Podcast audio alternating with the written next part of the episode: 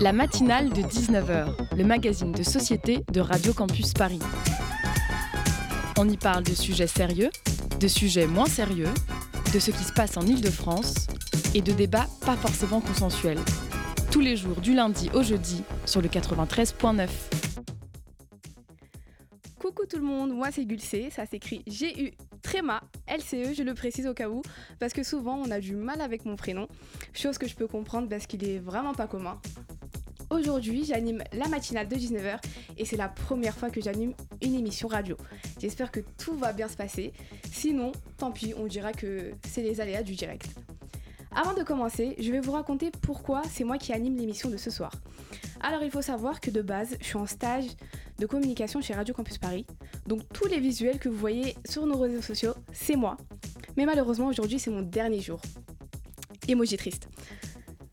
En fait, j'ai tellement kiffé RCP que j'ai décidé de devenir bénévole. Et c'est à cause ou grâce à Alex. Gros big euh, gros big up à toi si tu m'écoutes. Parce que c'était un collègue très perturbateur. Et du coup, en parallèle de mes missions de com, il m'initiait à la radio. À base de Gulcé, est-ce que tu peux prêter ta voix? Gulcé, est-ce que ça, ça, te tente de faire une interview?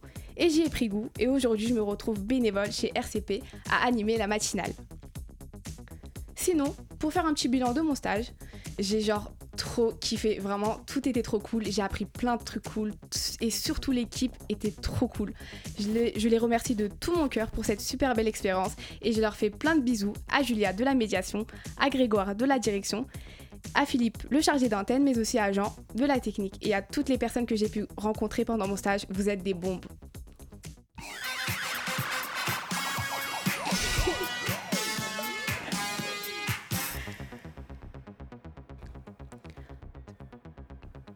Voilà, voilà, l'été est fini. Voilà, voilà, l'été est fini. J'espère que vous avez passé une bonne rentrée. Ce soir, on reçoit Salomé Ocar de l'UNEF et avec qui on va parler du classement euh, de l'UNEF des villes universitaires en fonction du coût de la vie étudiante. Et en deuxième partie, on se retrouve pour le Zoom avec Pierre Corbel pour parler du festival musical. Enfin, Gauthier et Théo nous présenteront leur chronique, la matinale la plus lève tard de la bande FM. C'est tout de suite et jusqu'à 19h55 sur le 93.9 FM.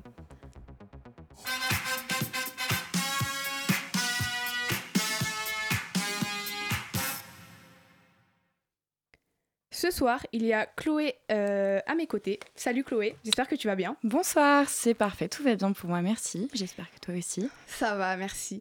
Et notre invité euh, nous a rejoint au studio, Salomé Ocar. Bonsoir, merci d'être avec nous ce soir. Bonsoir, merci beaucoup de m'accueillir. Pour ceux et celles qui ne connaîtraient pas encore Salomé Ocar de, l'UNEF, euh, l'UNEF est, est l'Union nationale des étudiants de France, un, un, syndicat étudiant qui a pour but de défendre les intérêts des étudiants. Euh, pour exprimer, euh, pour exprimer euh, leurs opinions. Je laisse maintenant la parole à Chloé. Dis-moi où tu habites, je te dirai comment tu vivras. L'UNEF a dévoilé cet été un nouveau classement des villes selon le coût de la vie étudiante. Et donc on reçoit ce soir Salomé. Salomé, est-ce que tu veux nous présenter ce classement? Oui, alors bonsoir euh, à tous et à toutes. Euh, alors nous, depuis euh, plusieurs années maintenant, depuis 18 ans exactement, on fait le classement des villes universitaires en fonction du coût de la vie étudiante. C'est un classement qui accompagne notre enquête sur le coût de la vie étudiante, mais c'est une enquête donc malgré le fait qu'on ait plusieurs profils pour pouvoir euh, comptabiliser, en fait, compter, euh, ça, ça, c'est quoi le, le, de la, le coût pardon, de la vie étudiante aujourd'hui?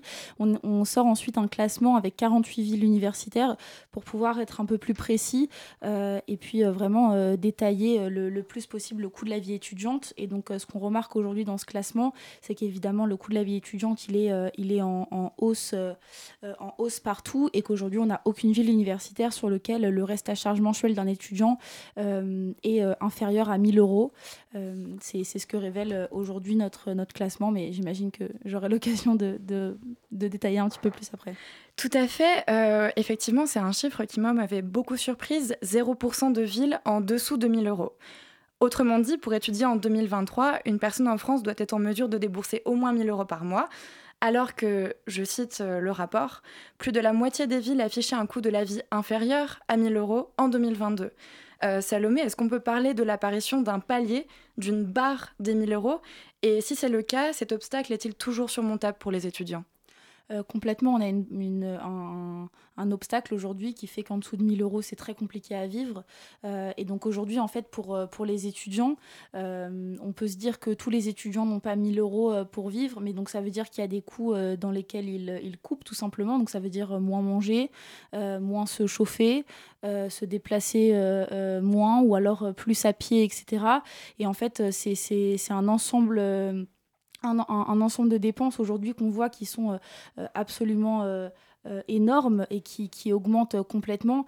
Et en fait, ce qu'on révèle aussi dans le classement, c'est que euh, euh, face à ça, on n'a quand même pas un gouvernement qui aide les étudiants. C'est-à-dire qu'en fait, aujourd'hui, on a 77% des étudiants qui ne sont pas boursiers. Donc 77% des étudiants, donc sur 3 millions quand même, ce qui représente une, un, nombre assez conséquent, pour qui ces plus de 1000 euros sont à leur charge entière, sans aide, sans, sans, aucune aide. Alors évidemment, on peut parler des APL, etc. C'est des choses évidemment qui aident au quotidien. et ça révèle aussi que euh, sans ses parents, aujourd'hui, un étudiant ne peut pas s'en sortir.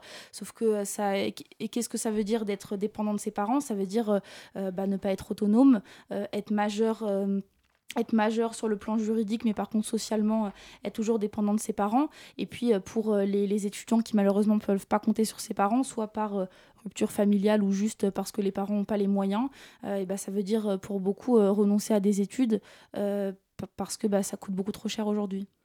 Oui, tout à fait. On va revenir euh, un peu plus tard, euh, si tu es d'accord, sur le recul des boursiers et les risques de, déscolarisation liés à la précarité. Euh, tout d'abord, j'aurais une petite question.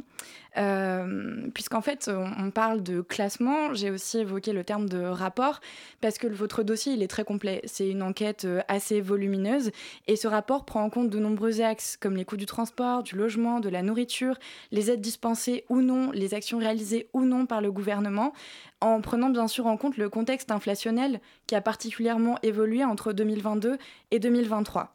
Et justement, le fait d'inclure euh, un classement au sein de ce rapport, je me demandais quelle était la vocation de ce classement au sein de l'enquête et ce classement est-il un outil, un levier politique pour l'UNEF?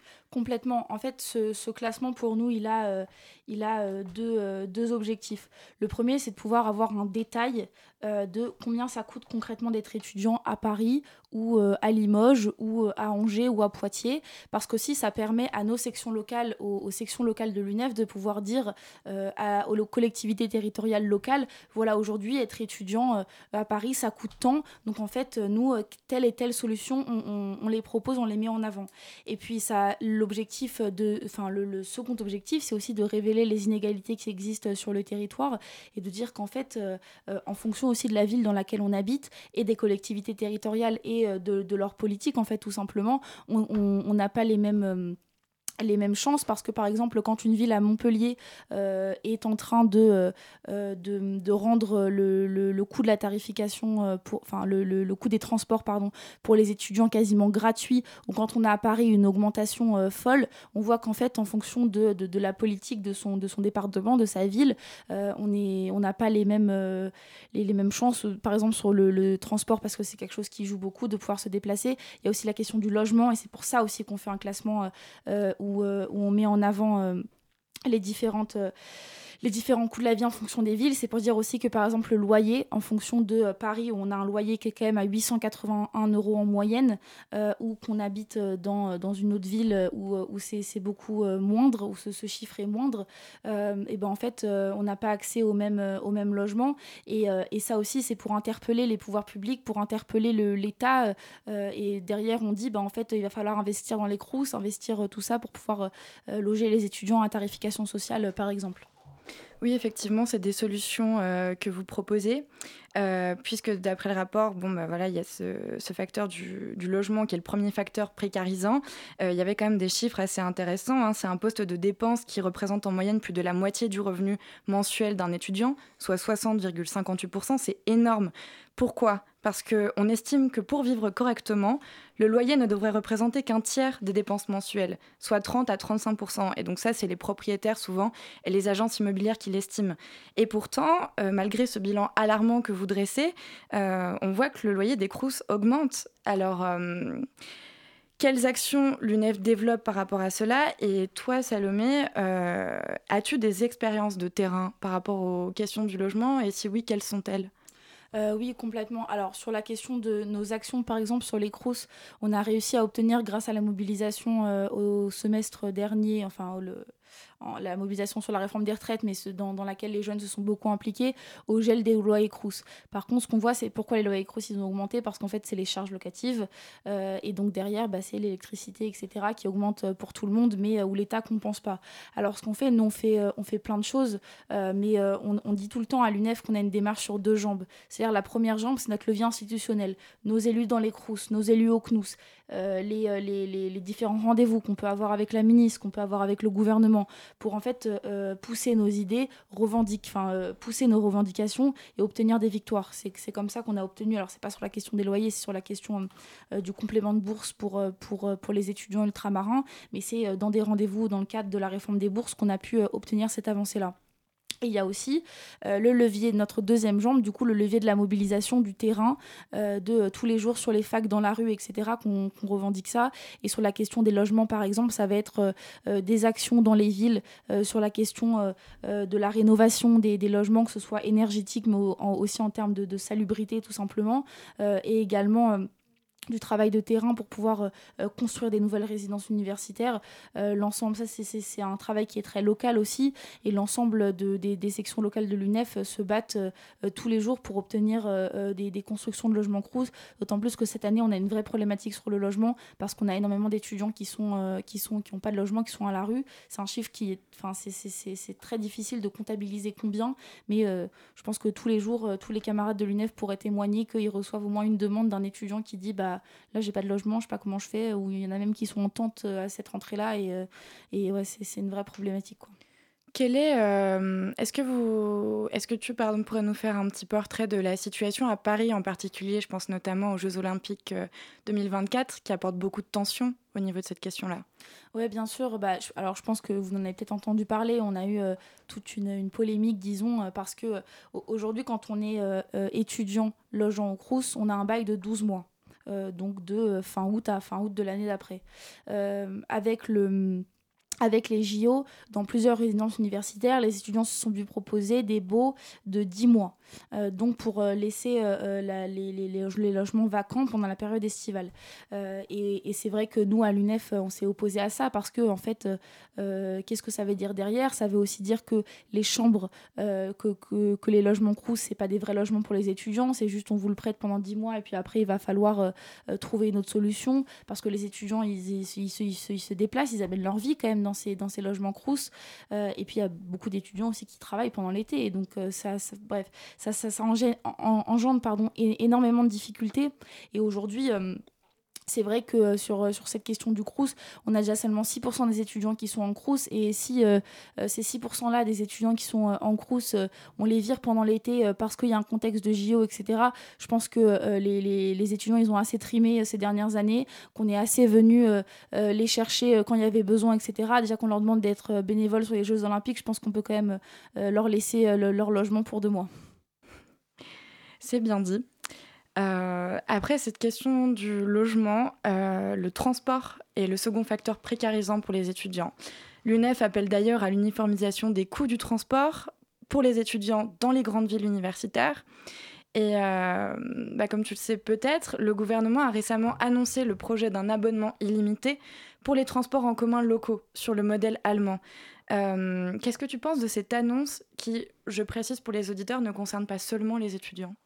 Alors nous, bah, c'est des choses qu'on encourage évidemment. Après, je pense qu'il faut toujours prendre avec des pincettes les, annonces du gouvernement, parce qu'entre euh, l'annonce et, euh, et, le fait que ce soit vraiment fait, mais bon, on va, je, vais, essayer d'être un peu optimiste là-dessus. Euh, je pense que c'est une bonne chose. Nous, ce qu'on a toujours euh, euh demandé, c'est la, gratuité des transports pour les jeunes, euh, parce que c'est un facteur euh, d'émancipation, euh, d'autonomisation, et ce qui est, essentiel dans notre combat tout simplement. et donc oui, en effet, plus, on peut tendre vers, cette gratuité, plus on peut tendre vers le, fait qu'on on baisse le coût des transports, parce qu'aujourd'hui en Ile-de-France, le, le le, le coût euh, de, du Navigo, il est quand même à plus de 300 euros par an, ce qui est absolument euh, délirant.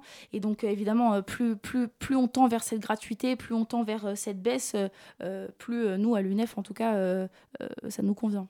Ouais. Alors pour repréciser, c'est pas complètement une gratuité, c'est un abonnement mensuel de 49 euros par mois, mais c'est déjà mieux, effectivement.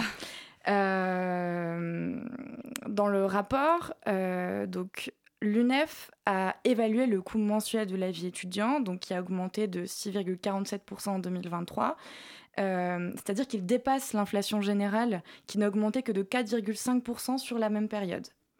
Euh, l'étude révèle également que depuis l'arrivée au pouvoir du président Emmanuel Macron en 2017, le coût de la vie mensuelle des étudiants aura augmenté de plus 25,51%, plus 25,51% en 6 ans, alors que l'UNEF enquête, comme tu as dit, depuis 18 ans sur le coût de la vie étudiante. Qu'est-ce que cette période représente selon toi?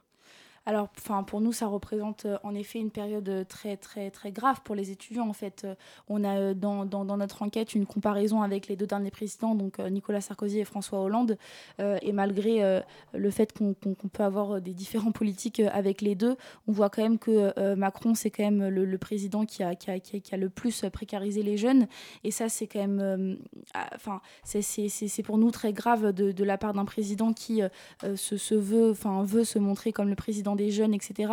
Parce que derrière, ça, ça, veut dire quoi concrètement précariser les jeunes? Ça veut dire qu'il a quand même refusé... Euh, euh, cette année euh, de, de, rendre le repas à 1 euro enfin, ouvert pour tout le monde avec une précarité en flèche. Ça veut dire que sur 60 000 logements crous qui ont été promis en 2017, il y en a qu'à peu près 5% qui ont été construits. ça veut dire une augmentation des bourses qui là, la, la, la, ministre fait le tour des médias pour se féliciter des 500 millions. certes, on est assez content d'avoir obtenu 500 millions parce que par contre, ça veut dire 37 euros en plus par mois et c'est pour seulement 23% euh, des étudiants, ce qui n'est pas assez. Et en fait, c'est un nombre de mesures comme ça qu'on peut qu'on peut étaler et qui montre qu'en fait euh, soit l'investissement il est il est pas assez fort soit en fait euh, il est, il est, pas là du tout quoi. Et, et, et on a aujourd'hui des, étudiants qui sont de plus en plus précaires et qui qui s'en sortent pas. Et un gouvernement qui face à ça est complètement sourd et aveugle. Merci beaucoup Salomé. Merci Merci Salomé et Chloé pour cet échange très intéressant. On continue juste après la pause musicale avec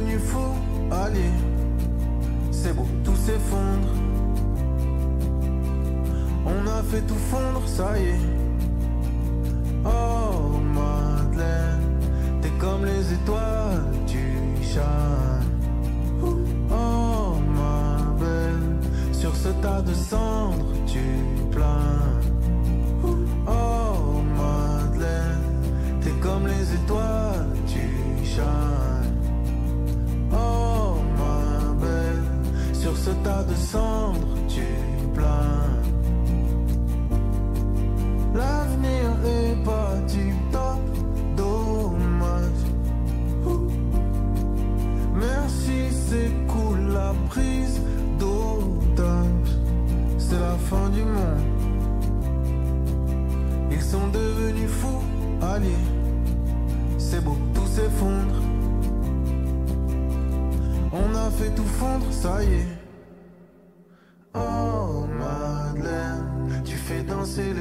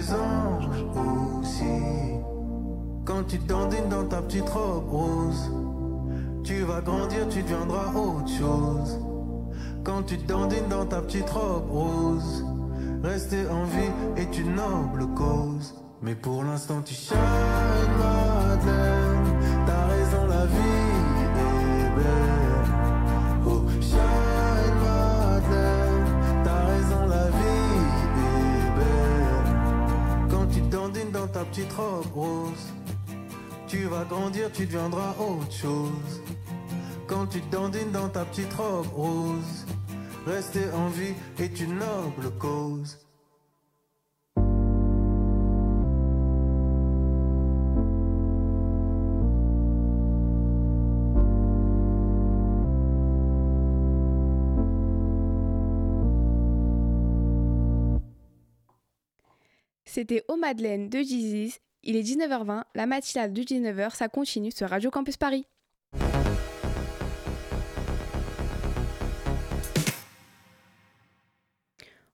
On est avec Salomé de l'UNEF et Chloé qui nous parle du classement des villes universitaires en fonction du coût de la vie étudiante. Oui, donc Salomé, tu avais évoqué euh, juste avant l'intermède musical ce chiffre de 23%, 23,79% de la population étudiante perçoit une bourse aujourd'hui contre 26,74% il y a six ans. Pourquoi ce recul? Pourquoi n'a-t-on jamais eu aussi peu de boursiers depuis 2008 alors, il y a beaucoup de, choses qui l'expliquent. Euh, et le premier, je pense, euh, qui est important à avoir en tête, c'est qu'aujourd'hui, et le, ministère l'assume le, clairement, c'est que, bon, alors pour, pour, calculer... Euh, le montant de sa bourse, etc. Il y a énormément de facteurs. Il y a le revenu des parents et il y a aussi le, le, montant du SMIC euh, euh, qui, rentre, enfin c'est un calcul un peu compliqué, mais disons qu'en fait, y a ces, euh, les barèmes sont calculés en fonction d'un montant du SMIC qui est revalorisé tous les ans et, et les le, le, ce que, ce que les, les, revenus des parents, ce que touchent les parents. Et aujourd'hui, euh, le, le, calcul euh, du ministère pour euh, calculer le, le, montant des bourses, le, ce, ce, ce, chiffre du SMIC n'a pas été changé depuis 2014.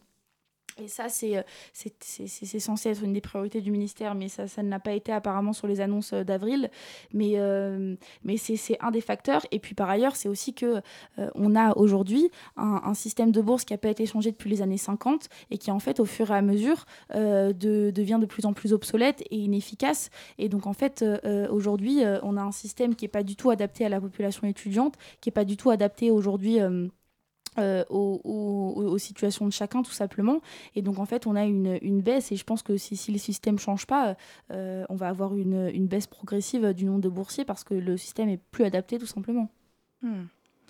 Très bien. Et donc, euh, tu parlais tout à l'heure des échanges, notamment avec les, collectivités, territoriales, avec de nombreux acteurs différents. Est-ce que l'UNEF parvient-elle à initier un dialogue avec le ministère de l'Enseignement supérieur et tous ces acteurs? Alors oui, je pense que euh, alors évidemment, c'est un travail global, mais euh, euh, localement, enfin je vais, je vais découper en deux, localement et nationalement. Localement, c'est vrai qu'on on a des sections locales qui font un, travail formidable pour discuter, parce que par exemple, lorsqu'on est élu au CRUS, on a des acteurs des collectivités territoriales qui sont élus dans ces CRUS, et donc nos élus, les, les, les, les, contacts travaillent beaucoup avec, avec les, mairies, les régions, les départements, et poussent aussi à énormément de choses, que ce soit sur, sur, sur, sur la question d'ouverture de restaurants universitaires euh, à Amiens, par exemple, euh, euh, ou la question de la rénovation des, logements crous comme à Bordeaux, euh, par exemple. Euh, mais on a aussi également au niveau national, évidemment que nous, on pousse euh, sur, sur, sur ces questions-là. Ça fait cinq ans qu'on demande des discussions sur une réforme des bourses structurelles. Et j'ose espérer que la, réforme des bourses structurelles, ou en tout cas les négociations qui ont été annoncées en septembre dernier et qui, qui, qui ont commencé depuis janvier, je, je, pense qu'on y est pour quelque chose. Je pense qu'on n'est pas les seuls et que, que, la mobilisation a beaucoup aidé. mais, mais, mais oui, euh, je pense que le fait que ça fait des, années qu'on interpelle le gouvernement sur cette question-là, euh, à dire qu'on a un système qui est inefficace, qui est obsolète et qui n'a pas changé depuis 70 ans, je pense qu'au fur et à mesure, c'est rentré dans la tête des gens. Et d'autant plus qu'aujourd'hui, euh, je pense que c'est ce qu'on appelle, nous, à l'UNEF, la bataille culturelle. Aujourd'hui, on a quand même euh, les présidents et présidentes d'universités qui ont sorti euh, un article dans une tribune dans le monde pour demander une allocation d'études pour tous les étudiants. Et ça, ça fait euh, depuis 1946 que l'UNEF, elle le porte. Et, et, et je pense que c'est par tout ce travail de revendication qui met parfois très longtemps, très longtemps. Mais je pense que, que, que, ça avance au fur et à mesure. quoi. Hmm, très bien.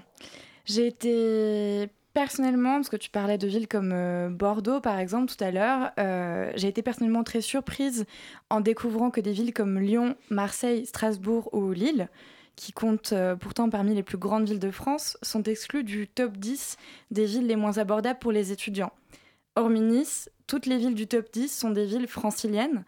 Est-ce que ce classement ne mettrait pas en lumière une inégalité dans la répartition du savoir en France?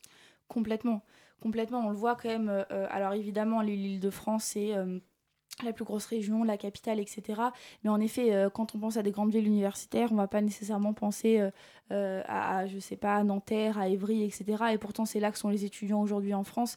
Et c'est vrai que de, façon générale, on a une concentration des pouvoirs à Paris et le, le, le, savoir est évidemment un pouvoir et on a une, concentration parisienne énorme. et par ailleurs, c'est aussi... Enfin, je pense que euh, euh, quand on voit euh, les, dotations des universités, on n'en parle pas dans ce rapport parce que c'est un autre sujet, mais les, dotations des universités, l'argent qui est mis dans les crous, etc., c'est évidemment les crous parisiens et les universités parisiennes qui, passent en premier. Et donc, évidemment, une des conditions d'études dans, les régions en province qui, qui est largement dégradée. Et c'est évidemment quelque chose qu'on dénonce également. Mmh, d'accord. Euh, pourtant, l'UNEF fait le choix, là ce serait le moment de rentrer dans une partie un peu, enfin, un peu technique, un peu méthodologique. L'UNEF fait le choix de concentrer son rapport sur les principaux pôles étudiants français, soit les 47 ou 48 plus grosses villes universitaires de France métropolitaine. Pourquoi se limiter à la France métropolitaine et à ce contexte urbain quand on sait justement que les zones outre-mer et rurales étudiantines sont déjà délaissées? Alors justement, nous, ce qu'on fait, c'est que, alors, dans le classement des villes, et c'est pour ça qu'il vient avec euh, l'enquête sur le coût de la vie étudiante qui sort euh, une semaine avant en général, c'est qu'on parle de, la situation dans les Drômes, donc dans, sur les territoires d'outre-mer, avec un, des chiffres assez précis. Il y a, tout, un encart, enfin, même un, encart, c'est assez limité dans, dans, dans, le, terme, je trouve, mais une partie assez conséquente là-dessus. Et puis parce qu'en fait, il y, a le classement des villes qui sort. Et ensuite, euh, il y a euh, des, ce, que, ce que nous, appelle euh, donc les, enquêtes sur le coût de la vie étudiante localement, avec un détail qui est beaucoup plus précis sur, par exemple, les Outre-mer, enfin, où il y a donc Bordeaux, Poitiers, etc., qui sortent leur, enquête locale. Mais il y a aussi les, Outre-mer qui sortent leur enquête locale. et en effet, c'est peut-être une erreur de notre part et peut-être qu'on va euh, réfléchir à pouvoir inclure euh, les, la, question des outre-mer parce qu'en effet, euh, et c'est ce qu'on dit notamment dans notre enquête, c'est qu'il y, a une différence du coût de la vie qui est, qui est critique, qui est carrément entre la, métropole et les outre-mer et que c'est un problème en effet. Et est-ce qu'on pourrait continuer à explorer un petit peu votre méthodologie? Euh, est-ce que tu pourrais nous en dire un peu plus sur la façon dont l'UNEF s'y prend pour établir euh, les chiffres et les analyses qu'on peut consulter dans le rapport? Alors nous, ce qu'on fait, c'est qu'on a des, on, fonctionne par profil. Euh, on a différents profils. Par exemple, l'étudiant boursier, pardon, échelon 5 qui habite à Paris. l'étudiant décohabitant, donc qui habite pas chez ses parents, qui est pas boursier, qui habite à Nice, etc. Et en fait, on a un nombre de profils le, le, plus possible pour pouvoir correspondre à tous les étudiants. Euh, on établit ensuite euh, des coûts euh, en fonction des coûts des transports, de, de, de l'hygiène, du, du, loyer. Tout ça, c'est des chiffres qu'on trouve globalement sur l'INSEE, mais ça peut être aussi sur l'Observatoire de la vie étudiante. Et également, on a des partenaires comme Log Service qui nous fournit l'ensemble des chiffres sur les loyers. Et en fait, avec tout ça, on établit des moyennes par profil et ensuite une moyenne générale sur la région parisienne, la province et les Outre-mer, qu'on soit cohabitant, décohabitant, boursier ou pas boursier. Et c'est comme ça qu'en fait, ensuite, euh, on, sort, euh, on sort tous ces chiffres.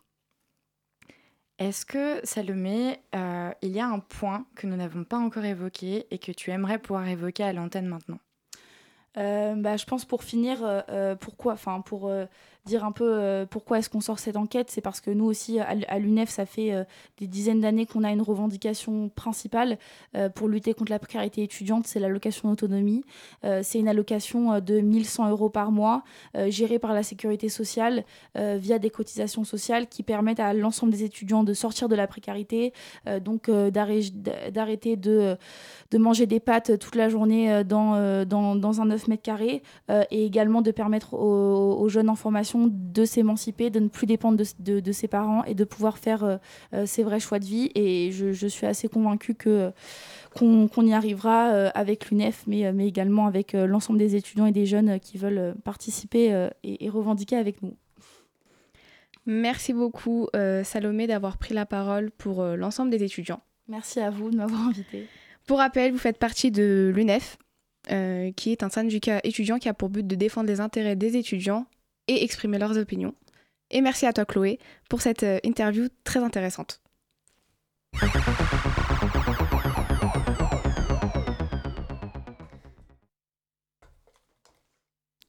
Et tout de suite, on retrouve Gauthier pour sa première chronique de la saison.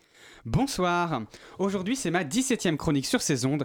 Et oui, c'est la rentrée, mais je suis déjà passé 17 fois ici. Alors les amis, si vous ne me connaissez pas, vous avez des épisodes à rattraper, hein, même quelques saisons.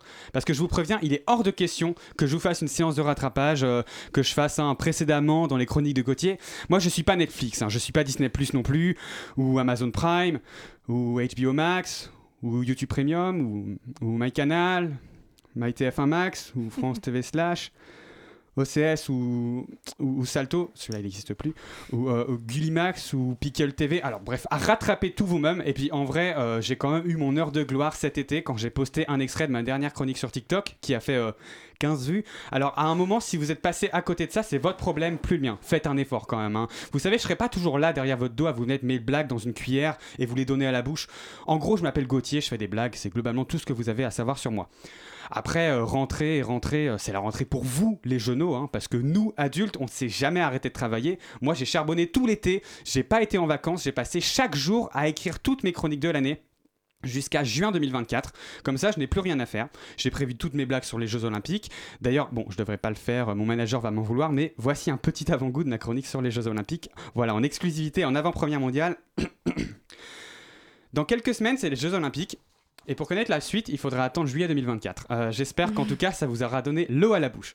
Donc moi, j'ai écrit toutes mes chroniques, j'ai déjà toutes les blagues sur tous les événements qui vont arriver d'ici là, même si vous ne savez pas encore ce qui va se passer. Bon, je me suis ruiné en boule de bière à secouer, en repas au restaurant chinois pour avoir des fortunes cookies, et en planche de Ouija pour en arriver là, mais je pense que le résultat en vaudra le coup. Une quarantaine de textes de 3 à 4 minutes que j'ai carrément enregistrés en avance. Ah oui, parce que parce que là, je ne suis pas vraiment présent. hein. J'ai aussi payé un comédien pour qu'il interprète mes chroniques. Et ce comédien, je l'ai scanné en 3D pour en faire un hologramme que j'ai programmé pour l'envoyer ici dans le studio toutes les semaines. Il me ressemble trait pour trait en, bon, en un peu moins beau évidemment. Là, en réalité, je suis juste en train de dormir chez moi, hiberné, après deux mois à travailler comme un acharné. Comme un acharné. Vous cherchez les blagues toutes plus drôles les unes que les autres parce que je suis quand même quelqu'un d'extrêmement hilarant. Je viendrai peut-être moi-même de temps en temps pour faire une de mes chroniques en vrai, mais sans vous prévenir en avance, bien sûr, hein, en mode patron incognito, voir si vous rigolez bien, si vous êtes sympa en vrai, contrôler si le travail est bien fait, si vous traitez bien mon alter ego. Faudrait pas non plus que vous preniez trop la grosse tête. Bref, moi, je suis ravi de revenir sur Radio Campus Paris. Vous allez voir, des fois ça va être bien, des fois ça va être nul. Mais franchement, ça me va si tout ce que vous retenez de moi à la fin, c'est bon, au moins, euh, il est gentil. Allez, salut. Merci Gauthier pour cette chronique. Petite pause musicale, on va écouter Le Sud de Feu Charterton.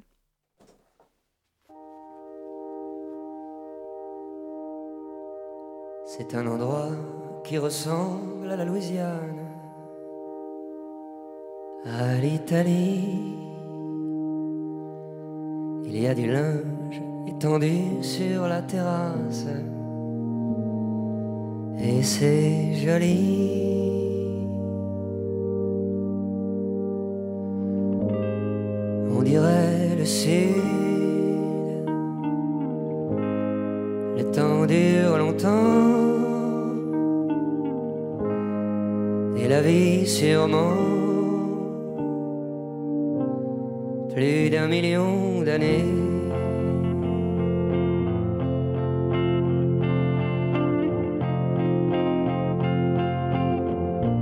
Et toujours en été.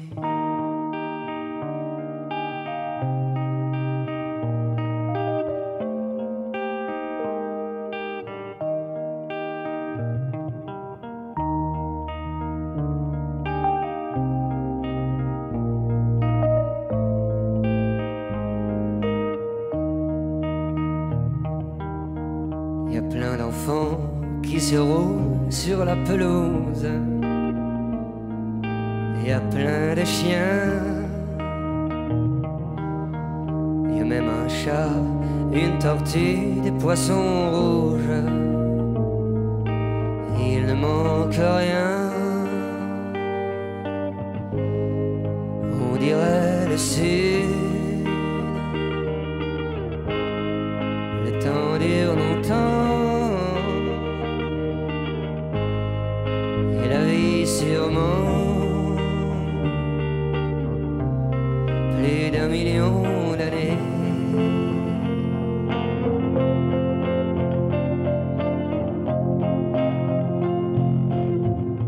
Et toujours en été.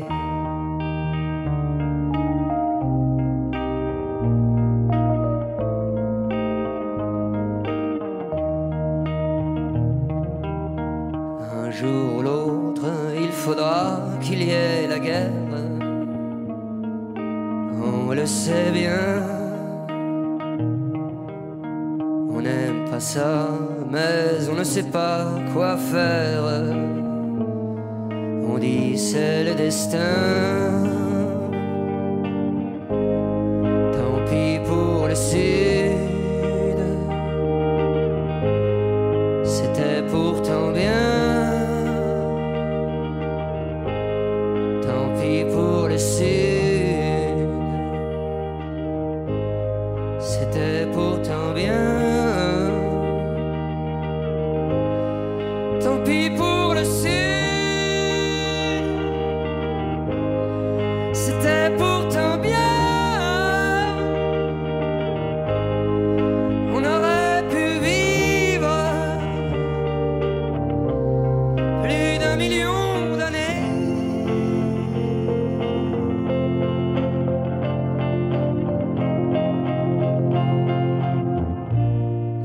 toujours en été.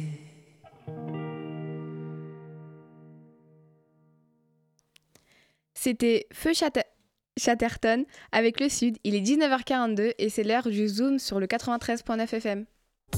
Le Zoom, dans la matinale de 19h. On reçoit Pierre Corbel, directeur du festival musical. Oui, bonsoir. Bonsoir Pierre Corbel, euh, vous allez bien? Ça va et vous? Ça va, merci beaucoup. Alors ce soir, on va parler du festival euh, musical. Euh, du coup, le festival existe depuis euh, 2005, donc qui a déjà du vécu.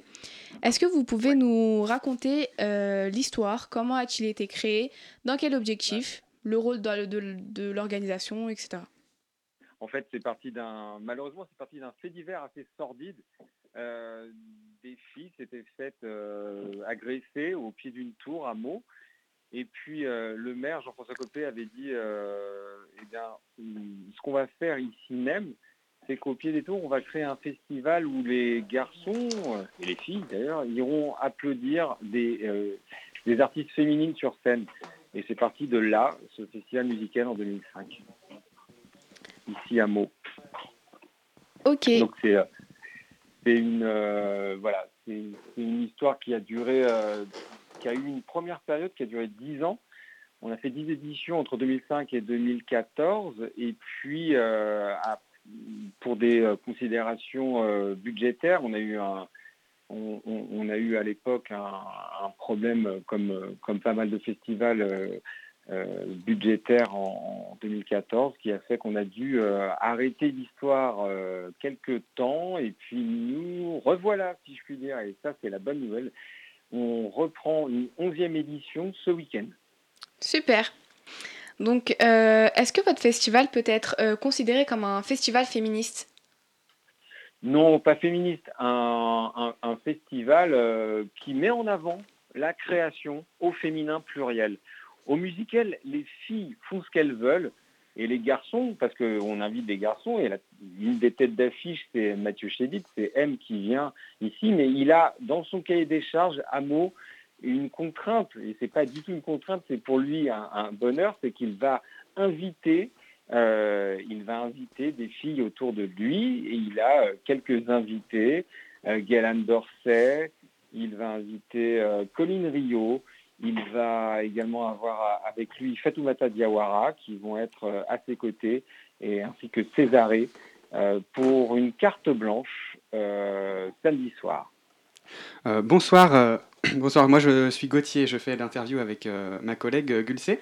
Vous avez parlé du fait que vous ne que, hum, du- mettre une différence entre mettre en avant euh, les femmes et un festival féministe. Quelle différence est-ce que vous faites exactement entre ces deux euh, ces deux C'est-à-dire que c'est-à-dire que nous, nous, sommes engagés sur le thème euh, du fait de mettre euh, en fait euh, la création au féminin en avant. Ça veut dire que on, sait que il y a simplement en, France 12% de la programmation des festivals qui est une programmation féminine. Et pour nous, ça nous semble aussi trop peu et on a voulu les, mettre, les mettre plus en lumière.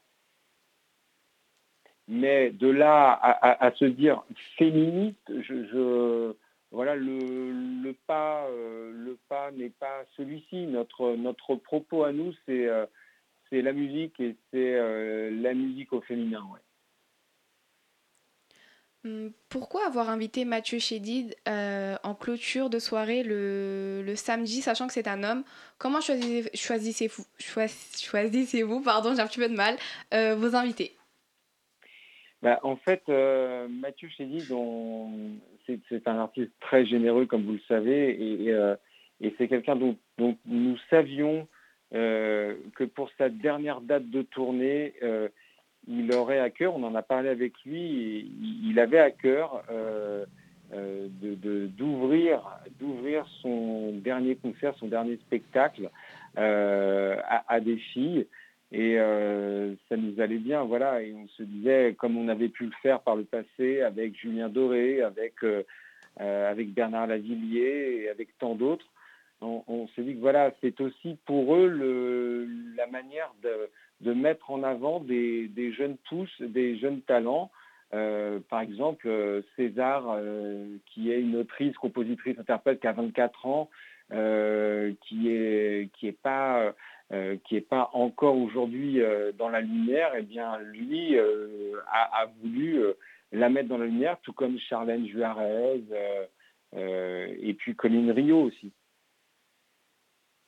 En 2021, le dispositif Rappeuse en liberté a vu le jour, offrant un accompagnement vers la voie professionnelle aux rappeuses. Est-ce que vous avez déjà pensé à vous associer avec un dispositif de ce genre? Alors, on, a surtout nous des passerelles avec euh, euh, tous les acteurs euh, les acteurs locaux et les réseaux locaux qui mettent en avant la, création de manière plurielle. maintenant, nous n'avions pas dans nos tablettes le fait de spécialement se mettre en, lien avec le, réseau dont vous parlez, mais pourquoi pas? Euh, quels réseaux locaux vous avez justement euh, en contact? On, travaille avec euh, le collectif 77. On travaille avec, on a des connexions avec le, réseau Île-de-France aussi, le RIF.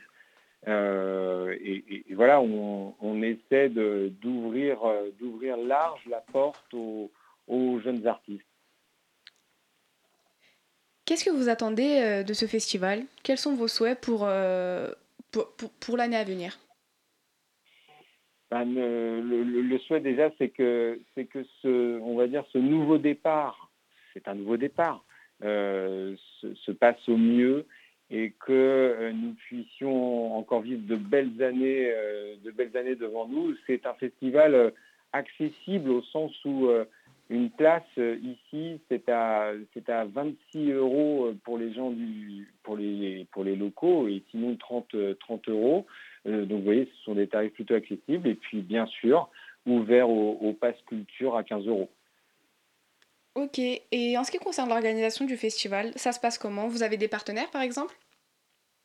Oui, on a, on a pas mal de partenaires. RTL2 est partenaire avec W9. Nous avons aussi des partenaires des partenaires financiers qui, nous aident, comme la région Île-de-France, comme le département de Seine-et-Marne, sans qui nous pourrions euh, boucler, le, boucler le budget. Et là, euh, voilà, on est, on est heureux d'avoir pu, pu le faire et, et euh, de se dire que samedi soir, on, remet la au moment où il y aura la première note de musique sur cette scène, je peux vous dire que l'émotion sera là parce que ça fait huit ans euh, qu'on attendait ce, retour du festival. Et, vous, Pierre Corbel, quel est votre rôle spécifiquement dans, dans toute l'organisation de ce festival? Euh, je dirige le festival avec euh, toutes les équipes, les équipes techniques, les bénévoles, l'ensemble des équipes qui d'accueil aussi, d'accueil aussi bien des productions. Et, et, donc je suis en gros là pour mettre de l'huile dans les rouages faire en sorte que les concerts se passent bien. C'est mon rôle. Si on veut venir, comment on fait pour, pour avoir des places s'il en reste? Alors, il reste des places. on, peut les, on peut les réserver en ligne sur théâtre-mot.fr et puis également sur tous les réseaux habituels, Fnac, Ticketmaster. Euh, et euh, Meaux, il ne faut pas oublier, est, euh, est, à 26 minutes de Paris avec la ligne P. donc voilà, on est, on est vraiment bien desservi. Et il y a des aires de stationnement, il y a des navettes pour les festivaliers. donc vraiment, c'est un lieu, c'est un lieu très familial, très ouvert. sur place, des, des food trucks, bien sûr. Euh, un bar tenu par une association qui s'appelle l'Asso Sifflard, qui organise elle-même un, festival début juillet. Euh, et donc on, a ce partenariat avec eux, ils tiennent le bar et, ça leur fait aussi un peu de trésorerie pour euh, leur festival à venir. Est-ce qu'il y a des changements cette année par rapport aux éditions précédentes du festival qui existent, du coup, comme on l'a dit, depuis 2005 oui, on a, euh, on a dans l'aménagement euh, quelques, quelques changements et puis on a, on, a monté au cœur du village public un concept qui s'appelle les duels. Duels, on adore tout ce qui est en E2LES, euh, vous l'aurez remarqué. Donc les, les, duels, c'est une DJ qui est là qui, et qui a deux podiums de part et d'autre pour mettre en avant des, des, danseuses euh, locales qui vont s'affronter sur des titres, euh, d'où le nom euh, duel. On a des, on a pas mal d'animations voilà, sur, ce, sur ce village qu'on n'avait pas par le passé. Et puis la configuration du, site est, encore plus, on, va dire encore plus chill avec pas mal de, de, terrasses, de quoi se poser voilà, tout est fait pour qu'on passe un agréable moment musical de haut. Et tout à l'heure, vous disiez que euh, vous étiez ravi du retour du festival, mais euh, on sait que toutes les structures culturelles et les activités culturelles ont pris un gros coup euh, pendant le Covid. Et du coup, comment le festival a vécu le Covid en 2020 bah, en, fait, pour tout vous dire, en 2020, nous, étions déjà à l'arrêt depuis un long moment, hein, depuis 2014. Euh, en 2020, nous ne savions pas encore que nous allions euh, euh, renaître de nos cendres. la décision a été prise fin 2021. donc le, Covid était juste derrière nous. Et voilà, c'est vrai que je nous, savons bien hein, que beaucoup de festivals ont, vraiment vécu des moments difficiles euh, durant cette période-là. Nous, nous étions déjà à l'arrêt à, ce moment-là, et là, euh, on repart, euh, on repart pour de, bien belles aventures. Et cette pause que vous avez eue pendant ces quelques années, est-ce que vous avez fait d'autres initiatives entre-temps? Est-ce qu'il y a eu d'autres initiatives, d'autres organisations, d'autres événements du style qui ont été mis en place? Oui, on a continué à nous à organiser euh, euh, des événements en ville euh, tous les samedis. Il y a un événement qui s'appelle Mont en plein cœur. Ce sont des concerts qui ont lieu tous les samedis d'avril à octobre. On a on a aussi musclé on en a profité pour muscler la programmation du théâtre de Meaux et de la Caravelle. Euh, qui est une salle qui se trouve au, cœur des quartiers. Euh, et, voilà, on a, poursuivi notre petit bonhomme de chemin, si je et puis, euh, mais on avait toujours en tête, dès que, dès que l'horizon pouvait s'éclaircir, que ce festival puisse repartir. Merci beaucoup Pierre Corbel pour, pour nous avoir parlé du festival musical qui va se tenir du 23 au 24 septembre à Meaux. Merci à vous. Merci, bonne soirée, au revoir.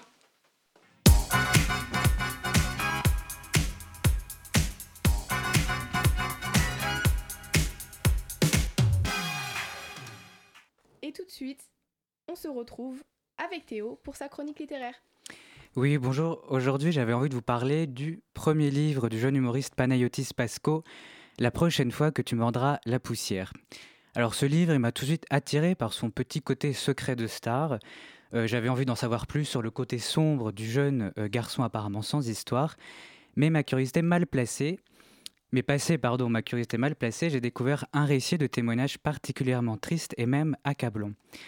Dans ce premier livre, Panayotis ne cherche pas à nous faire rire, il écrit pour nous confier ce qu'il n'arrive pas à nous dire sur scène, sa relation difficile avec son père, la découverte douloureuse de son homosexualité et sa dépression. Le livre s'ouvre sur une annonce dramatique. Je crois qu'il va bientôt mourir. Il me l'a dit douze fois. Tu sais, je vais bientôt mourir. Mais je ne le croyais pas. Parce qu'il aime ajouter à son charisme avec des annonces dramatiques.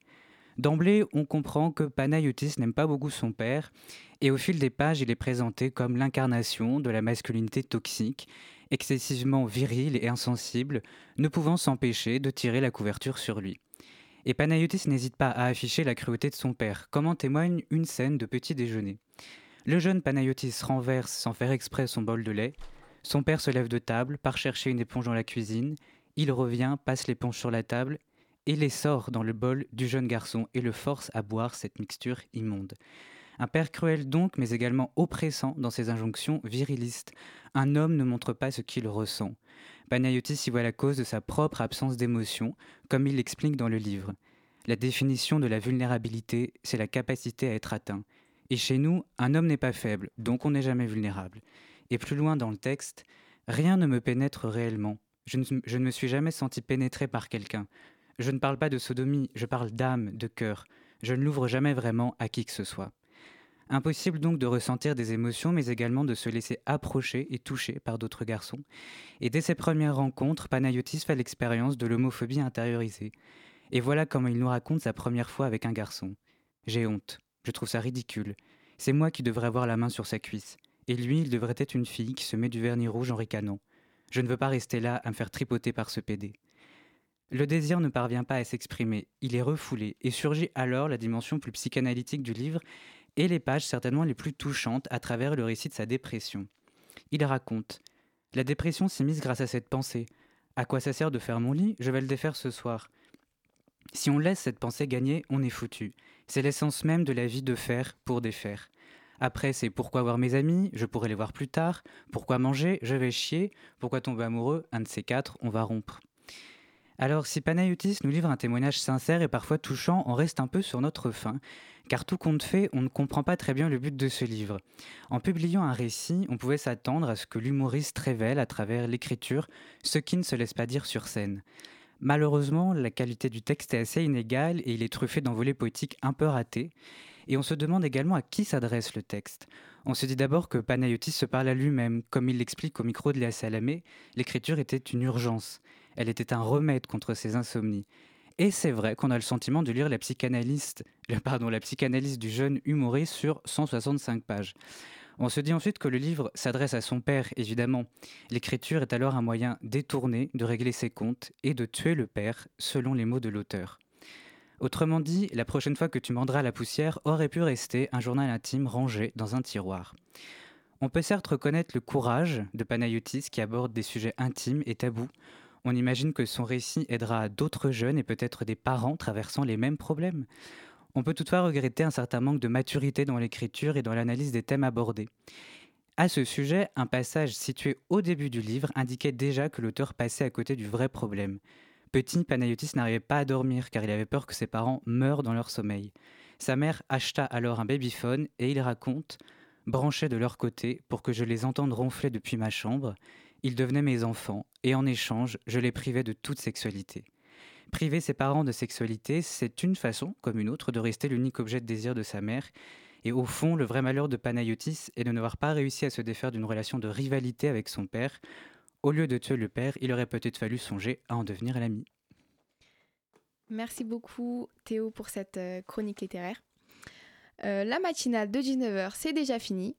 Je remercie nos invités d'avoir été avec nous ce soir. Salomé Ocar de l'UNEF, Pierre Corbel, directeur du festival musical. Merci à Gauthier et Hugo pour leur chronique. Merci à Lucas et Héloïse euh, à la coordination et Serkan à la régie. Et enfin, merci à vous, chers auditeurs, de nous avoir suivis sur le 93.9 FM. La matinale de 19h, c'est fini, mais tout de suite, c'est c'est Get the euh, Trolls Out, pardon pour mon anglais, euh, l'islamo-gauchisme. Euh, et très bonne soirée sur Radio Campus Paris et à très vite